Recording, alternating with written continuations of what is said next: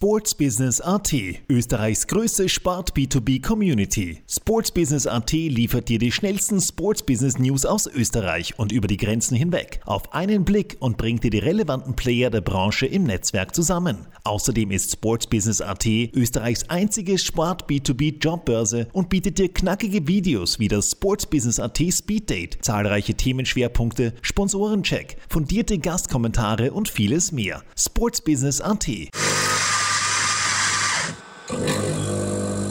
Business AT. Kaffeehaus-Talk, der Sportbusiness-Podcast für Deutschland, Österreich und die Schweiz. In dieser Episode mit Daniel Horak. Servus beim Kaffeehaus-Talk. Ich begrüße euch sehr herzlich zur Episode 58 unseres Sportbusiness-Podcasts. Mein Name ist Daniel Horak und ich freue mich, einer der neuen Hosts des Kaffeehaus-Talks zu sein. Mein heutiger Gast ist der ehemalige Fußballtorwart und nunmehrige TV-Experte und Unternehmer Helge Peyer. Servus Helge, schön, dass ich meine Premiere mit dir feiern darf. Sehr gut. Ich kann mich auf Premieren erinnern, das ist immer was ganz Besonderes. Danke, dass ich bei deiner Premiere dabei sein darf. Freut mich sehr. Bevor wir aber in den Podcast starten, möchte ich dich unseren Hörerinnen und Hörern noch kurz vorstellen. Der gebürtige Welser Helge Peyer ist 43 Jahre jung. Seine fußballerische Laufbahn begann er bei seinem Heimatverein Eintracht Wels. 1991 wechselte Helge in den Nachwuchs des österreichischen Rekordmeisters SK Rapid Wien. Konsequent spielte er sich bis in die Kampfmannschaft, wo sich Helge ab 2001 zum Führungsspieler entwickelte und wichtiger Bestandteil der letzten beiden Meistermannschaften 2005 und 2008 war. Helge Peyer stand 20 Mal im Tor der österreichischen Nationalmannschaft. Dem runden Leder ist Helge auch nach seiner rund zwölfjährigen aktiven Karriere erhalten geblieben. Sei es als Besitzer des Non-Profit-Unternehmens Helge Peyer Torwartschule, als Kommentator und TV-Experte beim ORF und The Zone oder als Mentor und Karrierecoach von Fußballern. Zusätzlich ist er unter anderem Werbetestimonial und UNICEF-Ehrenbeauftragter. Helge Peyer ist mit Nathalie verheiratet und sie sind stolze Eltern ihrer Tochter Mina Amelie. Ich freue mich auf eine abwechslungsreiche Podcast-Folge mit dir, Helge. Na, das machen wir doch. Alles gepasst, was ich da vorgelesen habe? Absolut, du hättest nicht besser machen können. Bevor wir in den Kaffeehaus-Talk starten, die erste Frage betrifft immer den Kaffee. Welcher Kaffee darf es denn bei dir sein, Helge? Da bin ich wirklich ein bisschen extravagant. Ich trinke eigentlich immer einen Espresso mit einem Schuss Hafermilch, aber Hafer-Vanillemilch. Ja? ja. Das habe ich irgendwann einmal in so einem Kaffee ausgekriegt und das hat mir geschmeckt und seitdem trinke ich selber auch. Mit oder ohne Zucker? Ohne, immer ohne. Immer ohne Zucker. und keine Milch, weil es einfach für den Darm oder für die Gesundheit ja nicht unbedingt optimal ist. Deswegen verzichte ich schon seit vielen Jahren auf Milch. Hast du in Wien ein Lieblingscafé oder in Wels?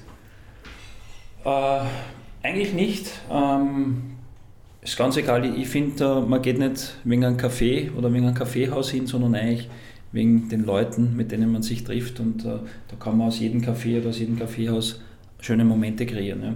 Aber schon ein richtiges Lieblingscafé, aber vielleicht kommt es ja noch. Helge, du bist sehr vielfältig im Sportbusiness tätig, beziehungsweise auch schon tätig gewesen. Lass uns jedoch mit deiner Karriere als Torwart beginnen. Deine Karriere hast du bei, beim damaligen Eintracht Wels in deiner Geburtsstadt begonnen. Hast du dort eigentlich schon von Beginn an als Torwart gespielt? Naja, bis aufs erste Training nicht. Ähm, da habe ich es versucht draußen, dann sind wir gleich mal ein paar Runden gelaufen und das, da Laufen nie so meine Stärke war, habe ich gesagt, ich stelle mich ins Tor, weil ich seit meinem dritten, vierten Lebensjahr auf jedem Kinderfoto siehst du mich mit Bällen, äh, bin immer schon hinterm Tor von meinem Papa gestanden, der war Tormann und dann habe ich einfach gesagt, ich möchte ins Tor stellen und das war von Anfang an wirklich meine, meine, meine Herausforderung, meine Challenge, meine Passion. Ich habe es immer geliebt, im Tor zu stehen. Und mit elf Jahren bist du dann schon von Eintracht Wels zum SK Rapid nach Wien gewechselt, so von der Landidylle ähm, in die gelebte, belebte Großstadt. Wie kam es zu dem Wechsel? Das hat ganz, ganz viele Gründe. Zum einen, ähm, weil man gemerkt hat, dass in Oberösterreich, dass ich war ein sehr großes Talent und es hat geheißen, ja, jetzt sollte man irgendwo den nächsten Schritt zu einem Verein machen, wo ich mehr Training habe, wo ich besser gefördert wird. Und zum anderen war es nicht so einfach. Wir hatten eine Scheidung, also meine Eltern und meiner Mutter ist es nicht so gut gegangen, die war vom Lebenswandel nicht unbedingt so optimal. Sie ist auch leider vor zwei Jahren gestorben und war sehr viel Drogen und Alkohol dort im Spiel in Wales äh, bei meiner Mutter und dem Umfeld. Und dann hat mein Papa gesagt, ich muss dort weg, weil ich bin so ein großes Talent. Dann haben wir, sind wir eben nach Wien gegangen, zu Rapid und habe dann in Wien einmal zwei Jahre im Internat gelebt. War am Anfang ganz, ganz eine schwierige Zeit für mich. Natürlich, du wirst rausgerissen mit elf Jahren aus deinem gewohnten Umfeld. Aber jetzt im Nachhinein weiß ich, ich durfte so viel lernen. Ich habe sehr früh auf eigenen Beinen stehen müssen, natürlich immer mit der Unterstützung mit meinem Papa. Und wenn ich jetzt da drauf blicke, äh, sage ich, ich bin sehr dankbar, dass mir das passiert ist. Mit allem, was halt nicht so schön war zu dem Zeitpunkt, aber man weiß ja immer erst später. Du hast bei Rapid dann alle Jugendmannschaften durchlaufen. Bereits als 16-Jähriger warst du der dritte Torwart der Kampfmannschaft und auch gleichzeitig Torwart der damaligen Rapid Amateure, der zweiten Mannschaft von Rapid. Und du bist dann bei den Trainings immer gependelt zwischen Kampfmannschaft und der zweiten Mannschaft. 2000, 2001 kam dann der leihweise Wechsel zum ASK Kottingbrunn, ja. wo ihr, das ist in der Regionalliga Ost gewesen, in der dritten Leistungsstufe in Österreich. Und ihr wurdet jetzt Meister mit dir im Tor. Bei der Relegation gegen Pasching hat es dann leider nicht mit dem Aufstieg in die zweite Liga geklappt. Wie war für dich die Zeit beim ASK Kottingbrunn? Das war eine unglaublich schöne Zeit. Es wieder, war wieder mit Schmerzen davor verbunden, weil ich, ja, du hast das eh schon angesprochen, mit 16 Jahren schon einen Fünfjahresvertrag unterschrieben habe bei Rapid. Und da haben sie mir damals eigentlich versprochen, dass ich so der Nachfolger von Michael Konsul werde. Und hat dann aber nicht so richtig funktioniert, weil der damalige Dormann Raimund Hedel, der jetzt Dormann in der U21 National, äh, Dormann Brenner in der U21 Nationalmannschaft ist, der ist dann irgendwie nie weggegangen und dann war ich so irgendwie blockiert und ich habe gesagt, äh, ich möchte mich nicht blockieren lassen ähm, auf der Torwartposition, kann nur einer spielen. Ich habe gesagt, ich muss jetzt weg, ich muss Erfahrung sammeln. Und bin dann einen Tag vor Übertrittszeit, haben wir gerade noch einen Verein gefunden zum ASK Kottingbrunn. Das waren eigentlich drei Schritte zurück. Und ich habe mich dort durchsetzen müssen, war damals beim Bundesheer und habe dann wirklich das Glück gehabt, in eine sehr intakte Mannschaft zu kommen. Und wir sind dann Meister geworden. Ja, ich war dann die Nummer 1 im U21-Nationalteam. Also wenn du das vorher anschaust, du gehst in die Regionalliga zu Kottingbrunn, denkst du eigentlich, puh, das war's dann vielleicht, aber so wie man oft glaubt, dass es kommt, äh, ist es dann ganz anders gekommen und ein Jahr später hat mir Rapid wieder zurückgeholt und es war auch wieder im Nachhinein gesehen ein unglaublich wichtiger Schritt. Ja. Genau, du hast es schon angesprochen, nach der Leihe ging es zurück nach Hütteldorf. Im Tor damals Ladislav Ladi echter Fanliebling, auf der Trainerbank niemand geringerer als Lothar Matthäus. Wie war für dich die Zeit, als du dann wieder zu Rapid zurückgekommen bist? Ja, natürlich zuerst einmal eine richtige Genugtuung, ja, weil du wurdest ja weggeschickt, so quasi, äh, es geht sich noch nicht aus jetzt, das Nummer 1 oder Nummer 2, was ja klar war in der Situation, aber du wüsstest ja als junger Fußballer, du hast ja Träume, du hast ja Ziele. Ja. Äh, am Ende des Tages war es ja klar, dass ich für den SK Rapid mit 19 Jahren noch nicht als Nummer 1 geeignet war. Ja. Äh, aber du denkst da schon, Nummer 2 wäre sich ausgegangen, du warst ein bisschen frustriert. Und dann habe ich wirklich eine phänomenale äh, Saison dort gespielt und dann hat mir Rapid wieder zurückgeholt. Ja. Und das war natürlich ich war den Traum, was ich gesagt habe, mit sechs Jahren bei Eintracht Wels habe ich gesagt, ich möchte bei Rapid in der Nationalmannschaft spielen. Ich war den Traum schon wieder einen Schritt näher und deswegen war das ein Hochgefühl äh, sondergleichen damals. Erinnerst du dich noch an den 10. Oktober 2001 zurück? Natürlich, äh, das ist irgendwie so, die Geburtsstunde von dem, was ich mir als Ziel gesetzt habe. Und dieses Datum hat sich wirklich in meinen Kopf eingeprägt. Ich meine, 10.10.2001 10. kann man sich relativ leicht merken. Das stimmt. Aber das ist schon so wie, so wie ein Geburtstag oder der Geburtstag eigentlich meiner startenden Profilaufbahn. Genau, also du hast da dein Debüt für den SV Rapid gefeiert, leider gegen Schwarz-Weiß Bregenz damals 2 zu 1 verloren. Wie, nochmal vielleicht, welche Erinnerungen oder wie waren die Emotionen, wie du gesagt hast, als Sechsjähriger hast du den ja. Traum gehabt und dann 2001 ging der in Erfüllung, du stehst zum ersten Mal im Tor als äh, in der Bundesliga. Wie war das für dich? Es war zum einen unglaublich schön und zum anderen war ich fürchterlich aufgeregt, nervös und was alles dazugehört. Äh, wir haben 2-1 verloren ja, und, und das war ein Spiel, wo ich sage, okay, jetzt bin ich mal reingekommen, aber das nächste Spiel war dann Paris Saint-Germain auswärts. Äh, da haben wir 4 zu 0 verloren und da habe ich zwei schwere Fehler gemacht. Und da war ja meine Karriere schon an der Kippe, weil alle gesagt haben, am nächsten, nächsten Tag ist dann gestanden, beim nächsten Spiel GRK hofft auf Pannenpeier. Ja. Und da haben wir schon gedacht, naja, das ist schon mal, so möchte ich nicht, möchtest du eigentlich nicht reinstarten in eine Karriere, aber ich habe dann dieses Spiel gut gespielt und es ist dann wieder bergauf gegangen. Also die Erinnerungen an, an Bregenz waren nervös, aufgeregt. Paris Saint-Germain noch viel aufgeregter, da war Ronaldinho und Anelka, gegen die ich spielen durfte. Und, aber ich kann es nur wiederholen, im Nachhinein gesehen, die besten Learnings äh, meiner Karriere. Kommen wir vielleicht zu den sportlichen Highlights deiner Laufbahn bei Rapid, die Meistertitel 2005 und 2008. Welche Emotionen verbindest du mit diesen beiden Meistertiteln? Ja, das ist einfach, ich kriege jetzt gerade eine Gänsehaut, wenn du, wenn du an das denkst. Äh, als Kind siehst du mit sechs, sieben, acht Jahren so die Fernsehbilder, wo gerade wer Meister wird und der stemmt den Meisterteller. Ja. Und das ist ja das, was du dann dir denkst, das möchtest du auch erreichen. Ja. Und wie das dann so war, äh, vor 30.000, 40.000 äh, Leuten am Rathausplatz, im Stadion, dann den Meisterteller zu stemmen, die ganzen Emotionen mit den Fans zu genießen. Ja, das sind so Momente, ähm, die du dir immer wieder mal herholst, du hast positive Erinnerungen daran und deswegen das möchte ich nie vergessen. Ja. Und wie kann man das vergleichen? Welcher Meistertitel war vielleicht schöner oder waren das beides gleich für dich? Das kann man gar nicht sagen. Ja. Das ist natürlich der erste ist was, okay, du hast das das erste Mal erlebt und du möchtest es dann wieder. Ja. Und dazu muss ich nur sagen, 2001 bin ich mit ASK Cotin Meister geworden. Das ist zwar jetzt, wenn du hinschaust, das oberflächlich betrachtest, ähm, weiter unten in der Hierarchie, aber von der Emotion her war es fast das Gleiche, weil das war das erste Mal Meister zu werden und in der Situation war das mein höchstes Level, das ich erreicht habe und deswegen bin ich auch für das sehr dankbar. Aber natürlich mit Rapid Meister zu werden, ist, glaube ich, in Österreich das allerhöchste der Gefühle und auf das bin ich nach wie vor stolz. Teil der Meistermannschaft 2005 war auch Juri Garic, der bereits in Episode 23 Gast im Kaffeehaus Talk war. Eigentlich ebenfalls eine sehr hörenswerte Episode. Ähm, Jetzt hast du vielleicht noch Kontakt mit Juri Garic? Ja, natürlich. Wir hören uns des Öfteren. Er ist jetzt auch, äh, auch äh, Badball macht er, glaube ich, ja, ähm, versucht da wirklich was weiterzubringen, auch äh, für das Gute äh, einzustehen, was das betrifft, dass, dass die Kinder und die Menschen Sport machen. Das finde ich sehr, sehr positiv. Bin mit ihm natürlich in Kontakt, äh, hat auch eine super Karriere hinter sich, also kann auch sehr stolz auf sich sein. Besonders in euren Meistersaisonen war ja auch die Stimmung in der Mannschaft sensationell. Also man konnte den Zusammenhalt spüren in den Spielen, aber auch in anderen Momenten. Und bei der Recherche ähm, vorab habe ich zudem eine Geschichte erfahren von einem ehemaligen Kollegen von dir, die die meisten Hörerinnen und Hörer vielleicht noch nicht kennen.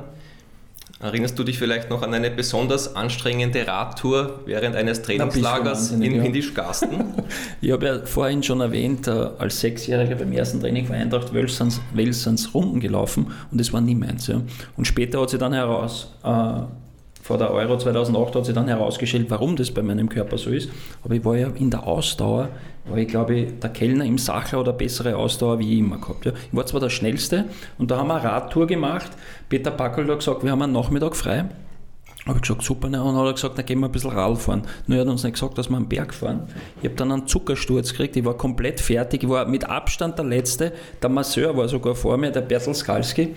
Und ja, ähm, Willst du noch irgendwas ganz genau wissen, außer dass ich fuchsteufelswild ja. war in der Situation, dann, wie ich angekommen oben bin, habe ich das Rad weggeschmissen, das war fast im Berg wieder runtergeholt, also äh, da war ich nie so wirklich dabei bei so Teambuildings, was anstrengend war. Wenn ein Teambuilding war, wo ich sage, da hat man ein Theater gehabt oder irgendwas, war ich dabei, aber ich war nie der, der auf den Berg geht oder, oder lange Radtouren, wo es bergauf geht, unmöglich bei mir. Ich habe noch gehört, also der Tormann-Trainer, der damalige, musste dann irgendwo anläuten und Traubenzucker und Wasser für Helge Bayer besorgen sagen.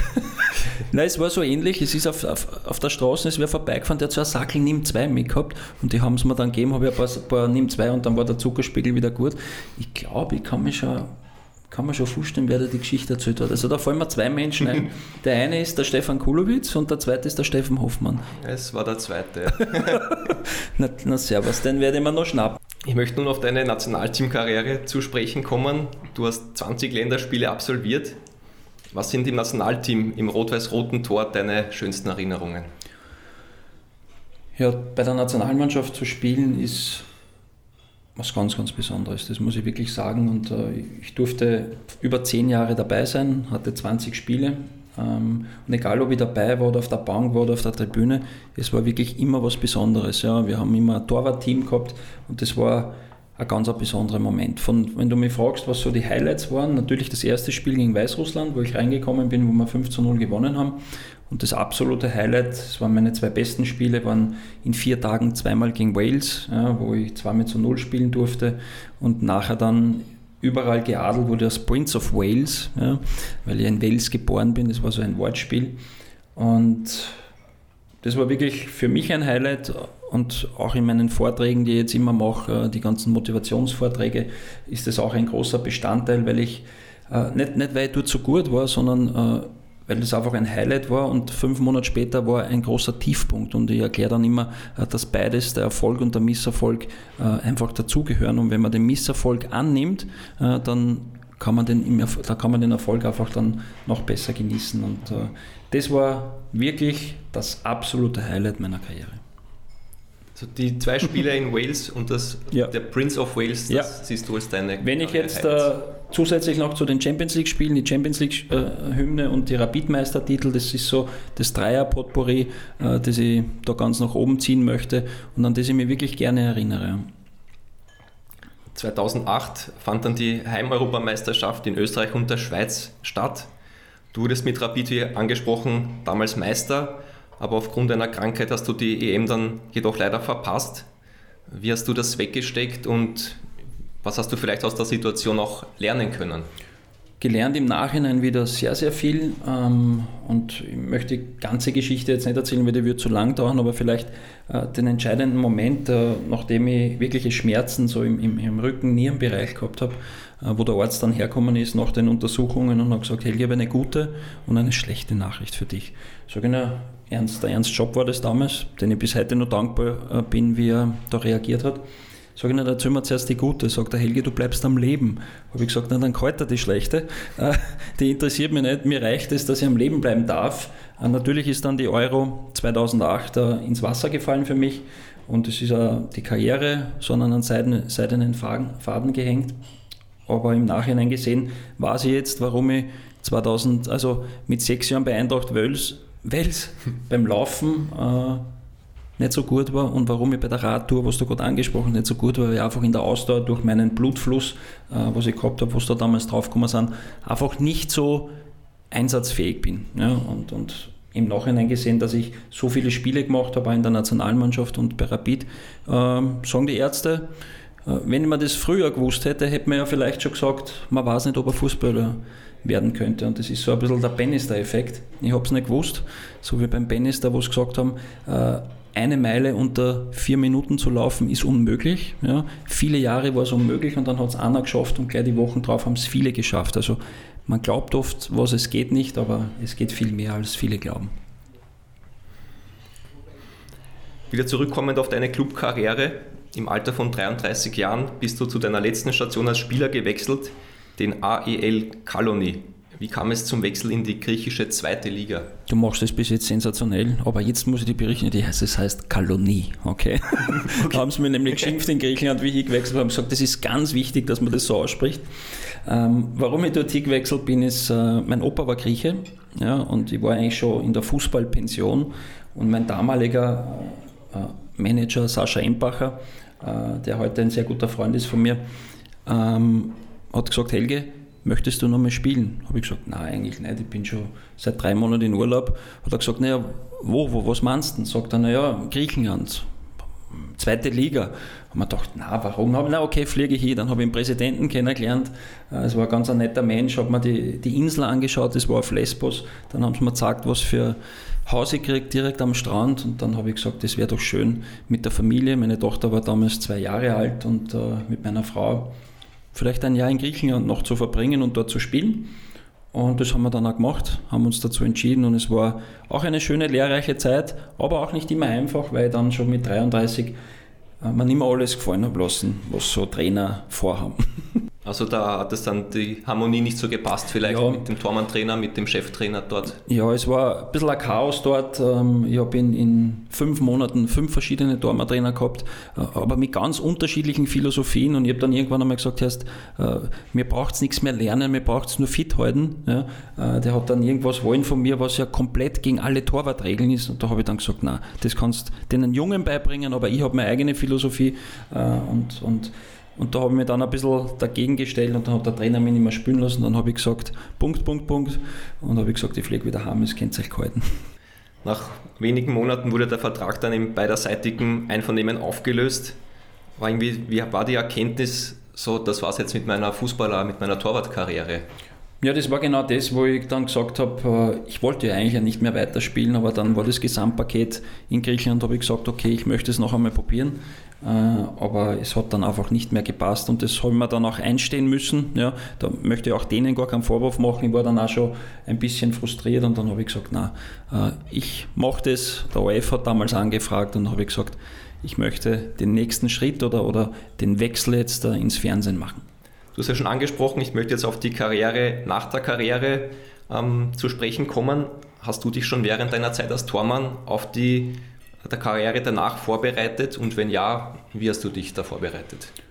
Ne, es war 2005, da ist mein Papa zu mir gekommen und hat gesagt, Helge, wollen wir nicht so Torwartcamps machen? Ja, mein Papa ist da gerade in Pension gegangen und habe gesagt, ja, schauen wir uns das an. Und dann nach dem ersten Camp waren waren, waren 25, 30 Buben, wo gesagt haben, sie möchten gerne weiter trainieren.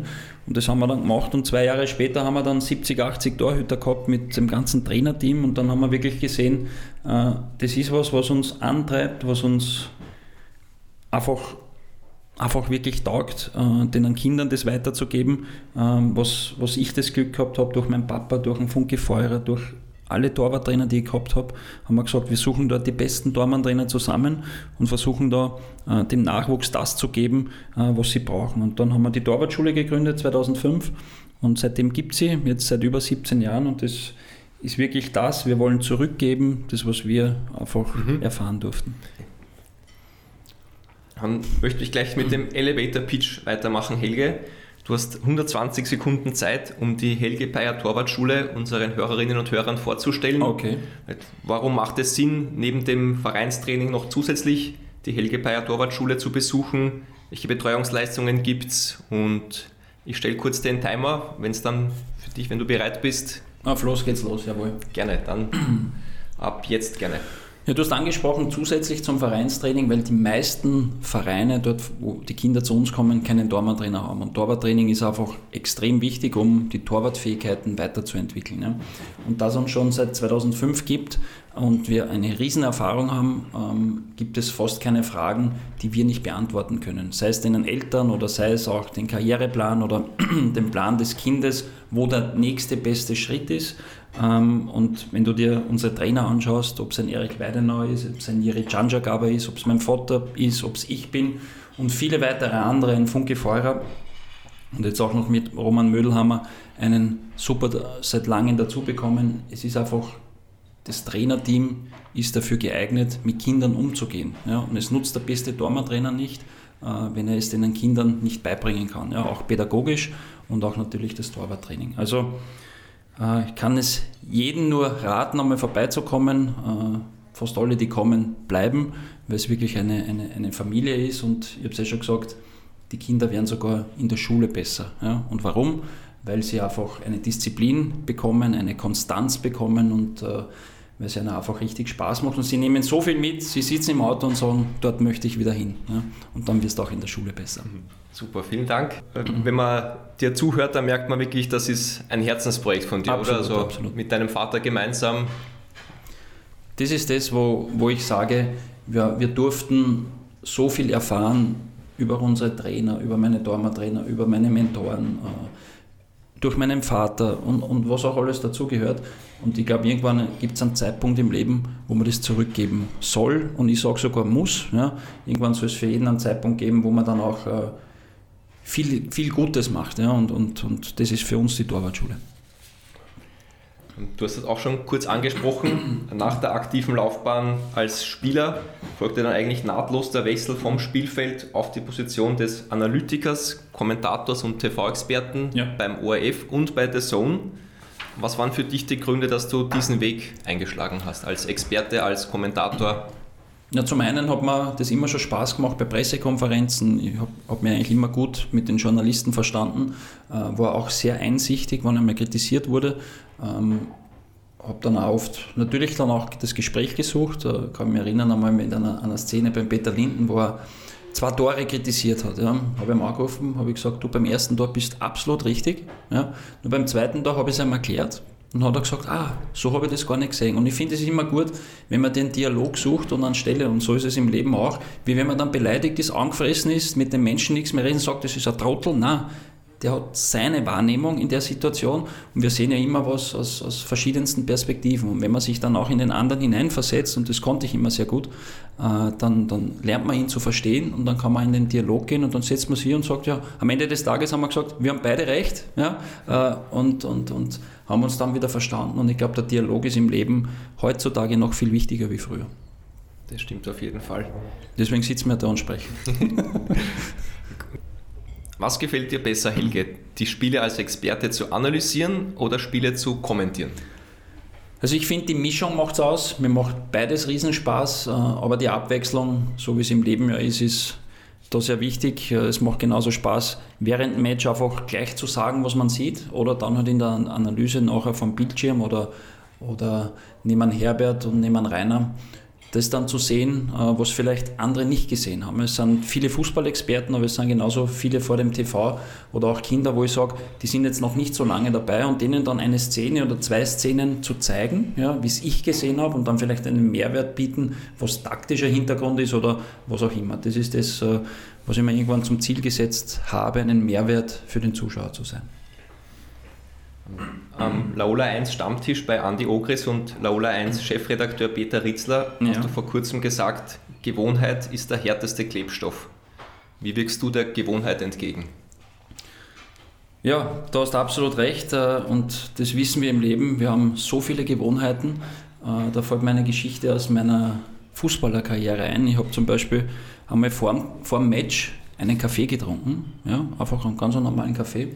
Mit Hafermilch? Ja, den hat es damals noch nicht gegeben. und habe eine sensationelle Partie gespielt. Und ich habe mir dann gedacht, so jetzt muss ich vor jedem Match einen Kaffee trinken. Ja, das war dann so irgendwo mein Ritual.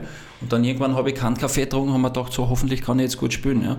Und das ist so der härteste Klebstoff. Äh, man, man glaubt, das ist dann wichtig, ja, dabei hat das gar nichts mit dem Match zu tun. Das ist nur ein, eine Gedankenberuhigung. Und so gibt es ja viele Menschen, zum Beispiel es gibt Menschen, äh, die steigen beim Zebrastreifen nie in die Mitte, weil sie dann glauben, äh, dann passiert irgendein Unglück. Und so hat man Gewohnheiten, die einfach den Geist beruhigen, aber in Wahrheit ist man dann abhängig davon. Ja. Und, und es gibt natürlich gute Gewohnheiten, wie wenn ich täglich Sport mache oder keinen Zucker äh, zu mir nehme.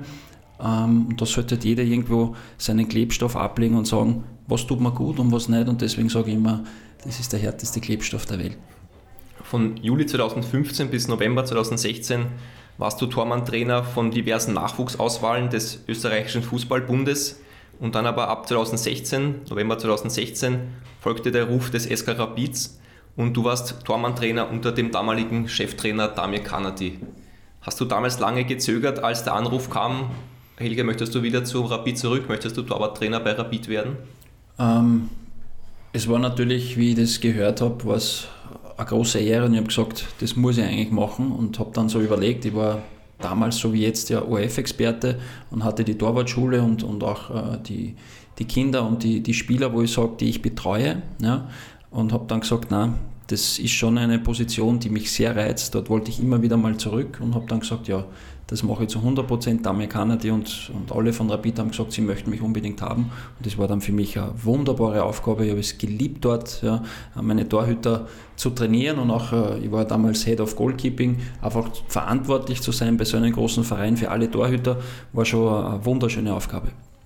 Du hast gesagt, zu 100 Prozent möchtest du das machen. Also dann die anderen Tätigkeiten beim ORF nehme ich an sowieso, aber auch in der Torwartschule von dir und deinem Vater, da hast du dann nichts gemacht, weil es einfach zeitlich nicht mehr möglich war, oder? Genau, genau. Nein, in der Torwartschule habe ich mich schon noch darum gekümmert. Ja, ähm, auch äh, das Trainerteam, ich ein Riesentrainerteam und auch äh, die Leute, die im Umfeld da mitarbeiten, haben da sehr, sehr viel übernommen.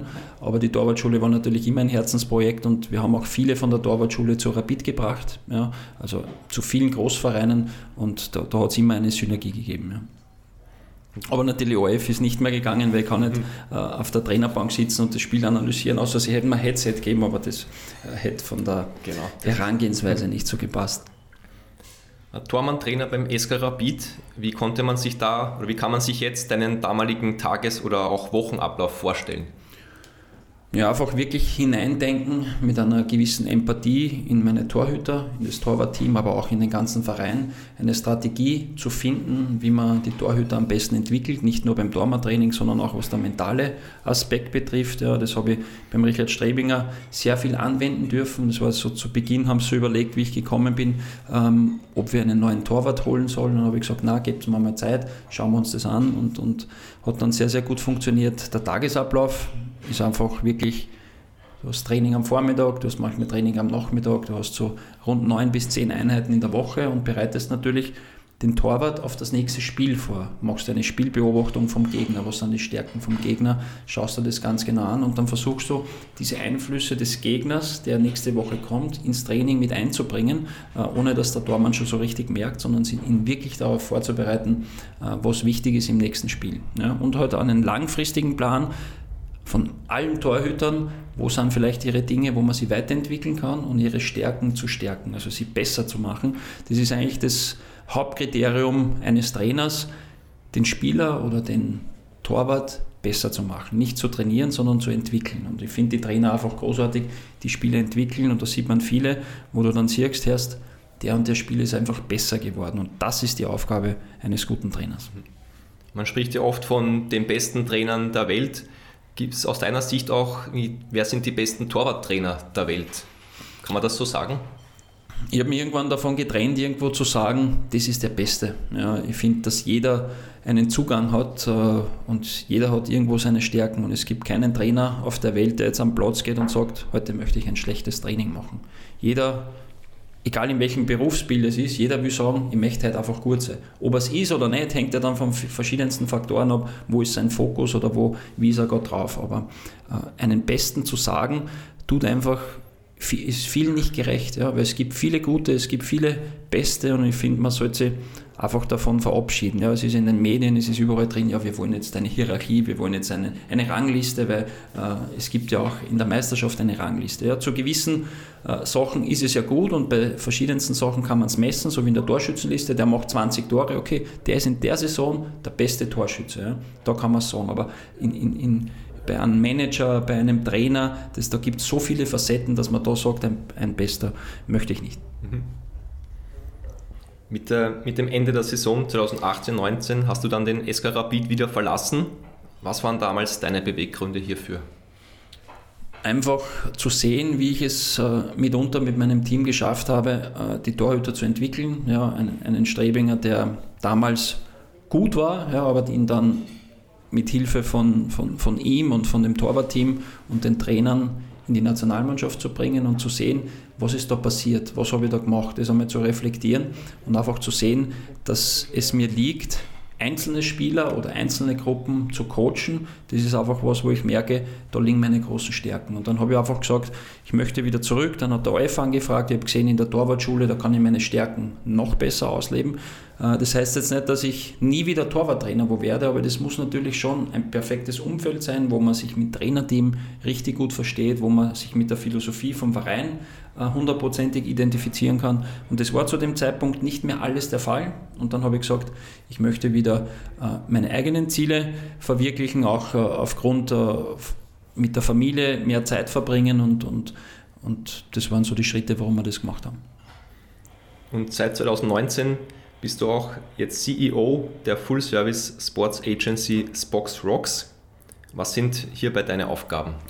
Ja, so ungefähr wie ich es gerade angeschnitten habe, das, was ich bei Rapid gemerkt habe, wo meine Stärken liegen, wirklich dann auch äh, mit den Spielern, mit den Torhütern die Analysen zu machen, äh, genau zu schauen, wo hakt es gerade. Wenn einer nicht spielt, wo können wir ansetzen, ja, wo kann man den mentalen Aspekt hinlegen. Ja. Viele Spieler sind dann einfach verunsichert, haben einen Fehler gemacht ja, ähm, und sie hängen sich dann an den Fehler auf, bleiben in der Vergangenheit äh, und sind nicht in der Gegenwart, in der, in, einfach in der, haben keine Präsenz am Platz und das merkt man dann. Und, und sie wieder in die Präsenz zu holen, in ihren hundertprozentigen idealen Leistungszustand zu holen, das ist einfach was, was man unglaublichen Spaß macht.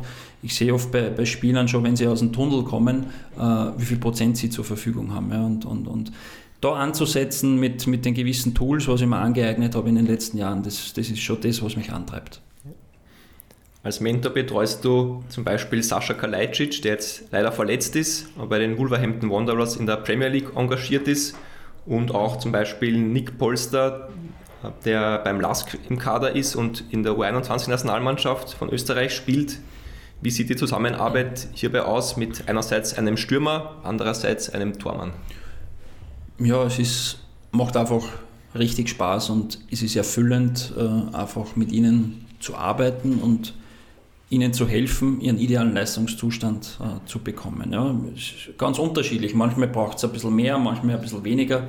Und da muss man wirklich sehr viel Empathie aufbringen und zu sehen, wo steht er gerade, wo will er hin, dann macht man einen Karriereplan, dann versucht man den Karriereplan anzupassen, was sind die nächsten Schritte hierzu. Ich kann mich erinnern, beim Sascha Kalajdzic war es ja damals so mit, mit Donaufeld, ja, äh, wo er als Sechser gespielt hat ja, und hat man gemerkt, er ist eigentlich ein guter Stürmer. Ja, und dann hat man forciert halt einen Wechsel in Richtung Admira, dann hat man gesehen, okay, bei Admira ist er jetzt auch, es gibt so einen, so einen Ausdruck, wenn du der Intelligenteste im Raum ist, äh, musst du den Raum verlassen, weil dann brauchst du eine neue Herausforderung. Ja, und, und so dann auch versuchen, immer den richtigen nächsten Schritt mitzuplanen und zu helfen, ja, auch im mentalen Bereich. Und das ist das, ist das was, was die Herausforderungen sind und die, die großen Spaß machen.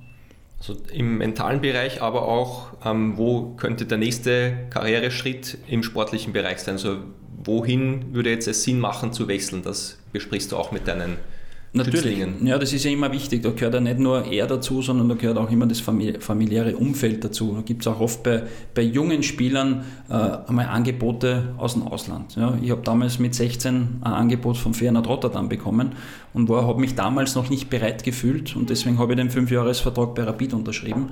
Und auch aus dem Wissen heraus, aus meiner Vergangenheit, äh, den Leuten dann auch nicht Ratschläge zu geben, sondern versuchen, dass sie die Antworten selber finden. Ja? Weil die Antwort liegt ja immer in uns ja? und man kann sich jetzt von außen dann irgendwelche äh, Fragen beantworten lassen und, und, fragen, was soll ich machen. Na, keine Antwort geben, sondern wirklich den Menschen hinzuführen, dass er die Antwort sich selber geben kann. Und das, das durfte ich auch lernen in, in den letzten Jahren und das ist ein wichtiger Aspekt. Du absolvierst gerade die Veit Lindau Life Trust Coaching Ausbildung. Bitte erklär unseren Hörerinnen und Hörern, worum es hierbei geht. Ja, die Ausbildung ist für mich einfach ein unglaublich großartiger Aspekt. Äh, ich sage für mich persönlich, meine Stärken zu stärken. Und ich hab, war jetzt, bin schon viele Jahre im Coaching bei diversen Coaches und beim letzten äh, habe ich einfach gemerkt, der hat die Ausbildung beim Veit Lindau gemacht und ich habe dann gedacht, das ist ja großartig, das funktioniert gut. Und was das für eine Ausbildung ist, ist eh schon fast, braucht man nur übersetzen, Life Trust Coaching. Ja vertraue ins Leben. Ja, und ich habe zuerst eh schon gesagt, wir haben alle Antworten in uns und meistens vertrauen wir darauf nicht, weil der Kopf, der Verstand sich einschaltet, das Ego sich einschaltet und äh, das gibt uns Antworten und wir glauben oft, wir brauchen das und das und das und man braucht dann nur schauen, wie viel Blödsinn wir uns kaufen oder was immer schon für ein Blödsinn gekauft habe, wo ich glaubt habe, das brauche ich, nur weil ich mir gedacht habe, wenn ich mir das kaufe, habe ich ein besseres Ansehen im Außen. Nein. Irgendwann kommst du zu dem Punkt, wo du sagst, du brauchst es nicht mehr. Ja, und dann kannst du aus deiner inneren Stärke leben. Und das ist diese Ausbildung, was mich in der Richtung einfach noch mehr bestärkt. Du bekommst so viele Tools und, und einfach Sachen, die du weitergeben kannst. Und deswegen mache ich das, dauert über ein Jahr, eineinhalb Jahre und dann bin ich zertifizierter Life Trust Coach und das ist einfach was, was ich für mich mache, aber auch für, für meine Berufe.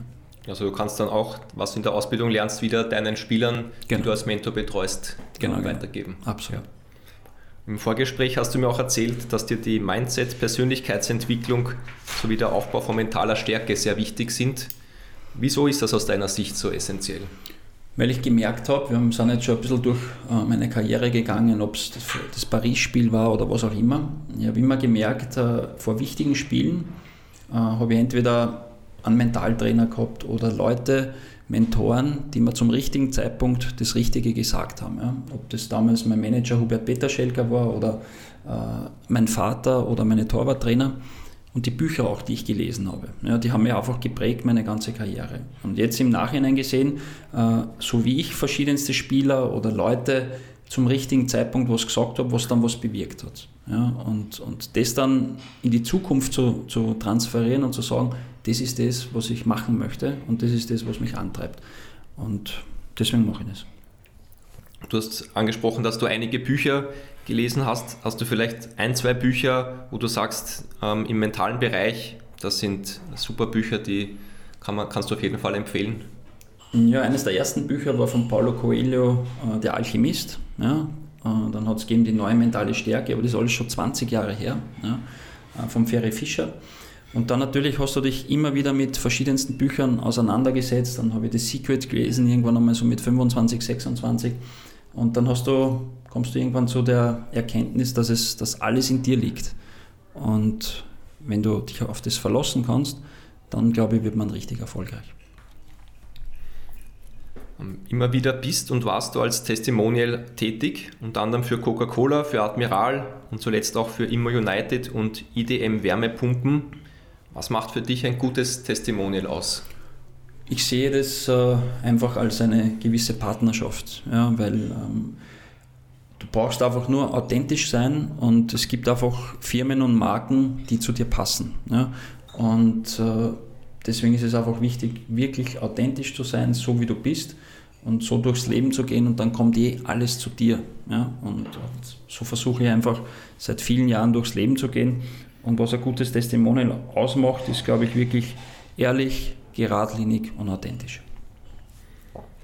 Seit Juni 2022 bist du auch UNICEF-Ehrenbeauftragter. Wie sieht deine Rolle hierbei aus und wie fühlst du sie auch aus? Das ist auch eine, eine große Ehre, die mir zuteil wurde. Ähm, in England darf es David Beckham sein, in Österreich ich und noch, noch einige andere. Ähm, es ist einfach wichtig, was ich schon heute ein paar Mal gesagt habe, zurückzugeben. Und bei UNICEF ist es so, dass es einige Projekte gibt, wo es einfach ähm, Aufmerksamkeit auch äh, von Medienseite braucht und, und das einfach zu unterstützen und bei den Projekten auch teilzunehmen, wie äh, auf das Wasser aufmerksam zu machen, auf die Kinderrechte aufmerksam zu machen. Und äh, wir haben begonnen einmal in der Torwartschule vor drei, vier Jahren da eine Kooperation zu machen und haben einfach gesehen, dass wir extrem gut zusammenpassen und haben gesehen, dass wir die gleichen Themen haben, die wir voranbringen möchten. Und das machen wir jetzt gemeinsam bei UNICEF. Bereiche, die dir auch am Herzen liegen, sind der Umweltschutz und die Nachhaltigkeit. Auf der UNICEF-Webseite steht, dass du auch als Trinkwasserhüter unter deinen Fußballkollegen bekannt bist.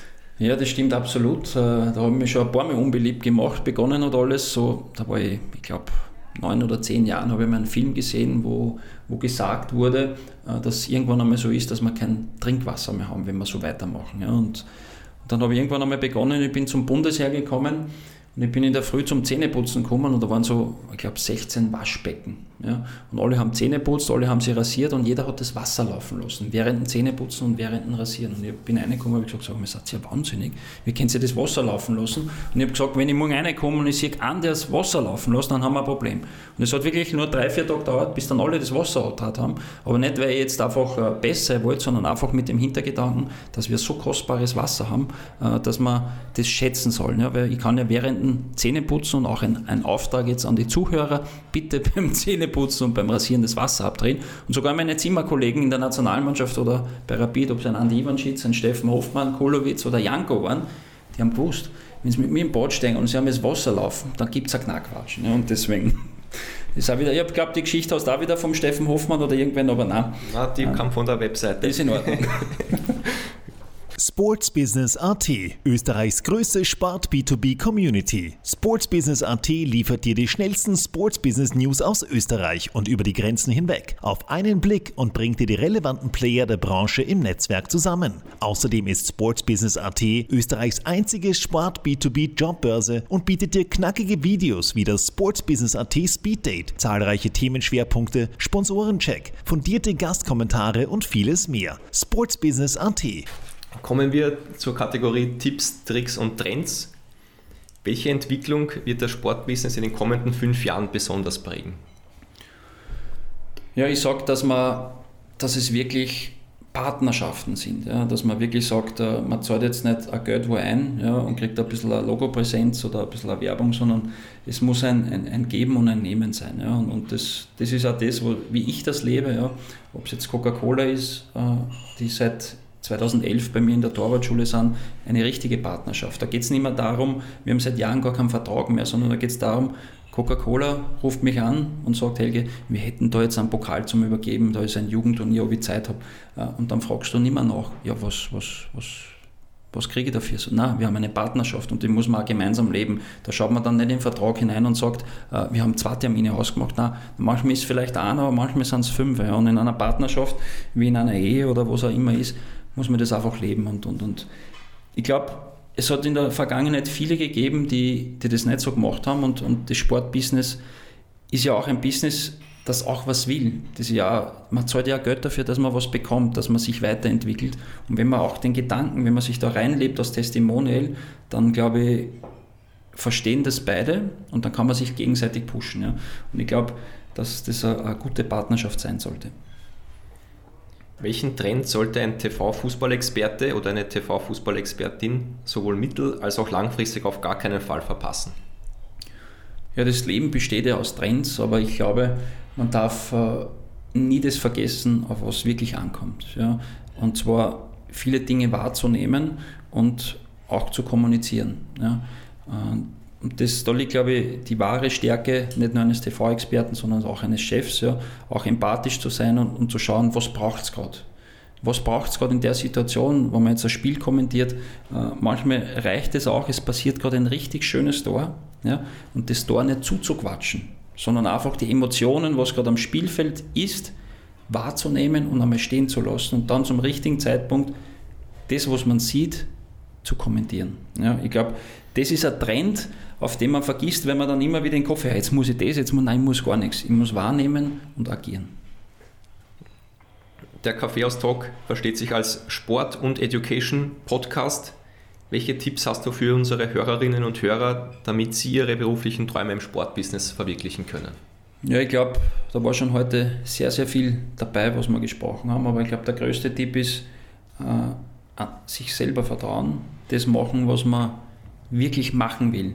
Wie viele Menschen gibt es oder Kinder oder Jugendliche, die halt Ziele und Träume haben. Ich kann vielleicht ein Beispiel von meiner Tochter erzählen. Da war sie, glaube ich, vier Jahre alt und sie hat sich einen Barbie-Film angeschaut. Und der Film hat geheißen Barbie Prinzessin. Ja?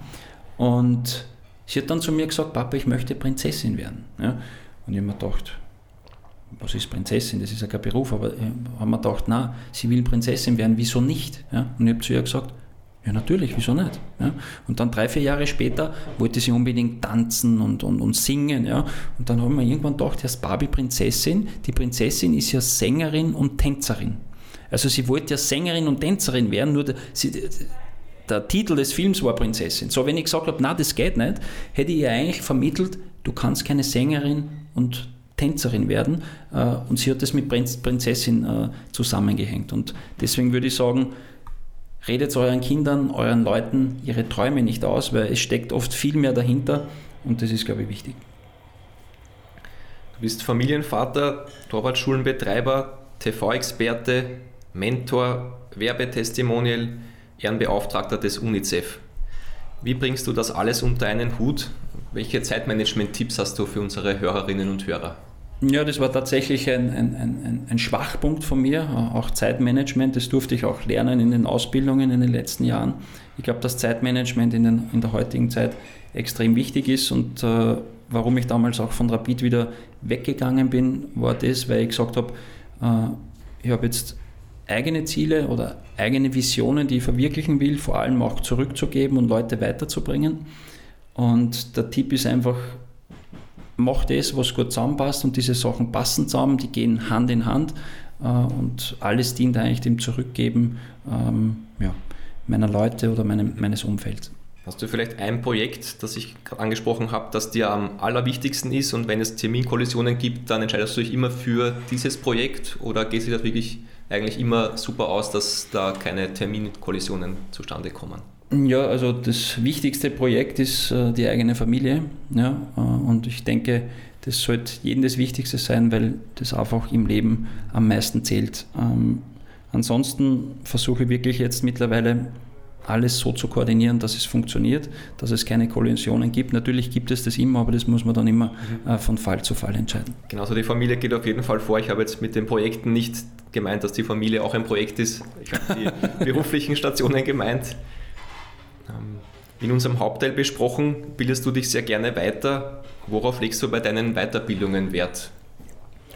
Es beschäftigt sich fast alles mit der Persönlichkeitsentwicklung, weil ich so der Meinung bin, als Kind äh, haben wir alles. Ja, wir wissen, wann wir trinken sollen, wann wir essen sollen, wir wissen, wenn wir traurig sind, wir wissen, wenn wir Freude haben und wenn wir einfach äh, die Welt niederreißen wollen und irgendwann im Leben äh, vergessen oder verlieren wir das. Ja. Ähm, und das passiert dann in der Schule, das passiert dann bei den eigenen Eltern, bei der Erziehung, die ja alles aus Liebe machen und gut meinen, aber äh, gut ist nicht immer gut gemeint. Und ich finde, dann werden wir so ein bisschen verwickelt und irgendwann müssen wir uns dann wieder entwickeln. Und dann kommen wir wieder dazu, was wir wirklich wollen.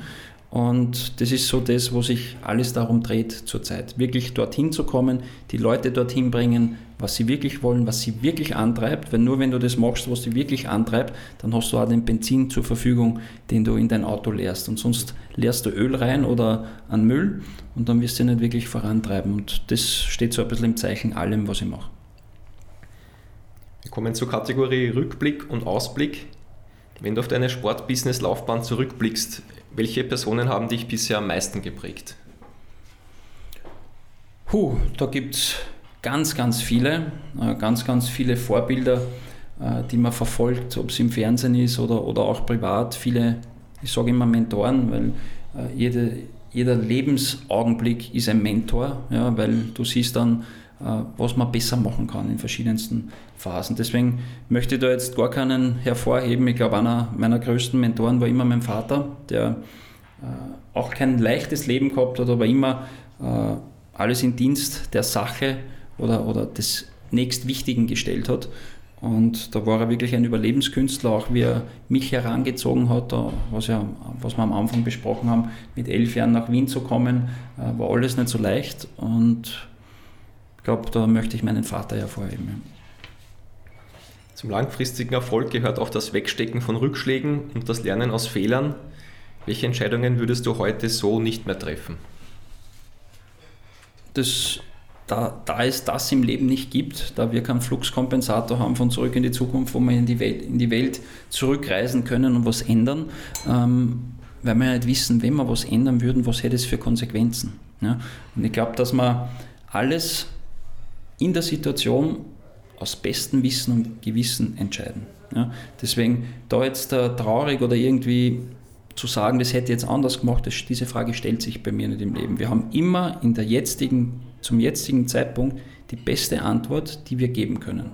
Ja, deswegen stellt sich für mich die Frage nicht, ich würde alles wieder so machen, äh, aber uns vielleicht äh, dann irgendwelche Sachen dabei waren, die, die, die wehgetan haben. Aber auch die Trauer oder das Gefühl, was dann hochkommt, ist ja genauso wichtig, dass dich ins nächste Level bringt.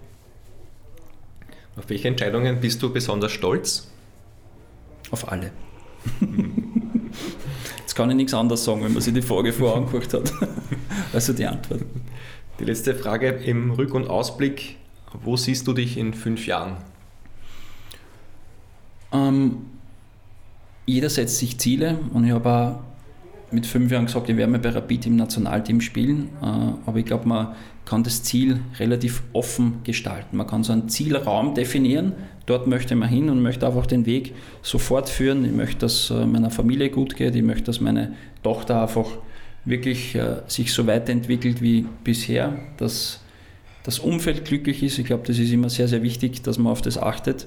Und wo ich mich in fünf bis acht Jahren sehe, ich möchte einfach genauso weitermachen. Ich möchte jeden Tag glücklich aufstehen und, und zufrieden und glücklich sein mit dem, was ich tue. Sobald ich einmal merke, das ist es nicht mehr, äh, dann sollte man wechseln, weil sonst richtet sich dieser Grant gegen einen eigenen Körper und ich glaube, die Gesundheit ist das Wichtigste und deswegen einfach jeden Tag das tun, was einen antreibt. Wir kommen abschließend zum Wordrap. Ich werde jetzt jeweils zwei Begriffspaare nennen und bitte um eine kurze, schnelle Antwort jeweils. Kurz und schnell, ich werde mich bemühen. Trainerbank oder TV-Studio? Du hast gesagt schnell und kurz. Gell? es macht beides enormen Spaß. Mittlerweile jetzt gerade TV-Studio. Otterkringer Bier oder Grieskirchner Bier? Hui, aus Oberösterreich, ich liebe das Grieskirchner Bier, trinke sehr, sehr wenig Alkohol, also wirklich nur mal ab und zu. Ähm, und wenn ich mich jetzt entscheiden will, was du mir hinstellst, würde ich jetzt das Grieskirchner nennen, weil ich schon lange nicht mehr getrunken habe.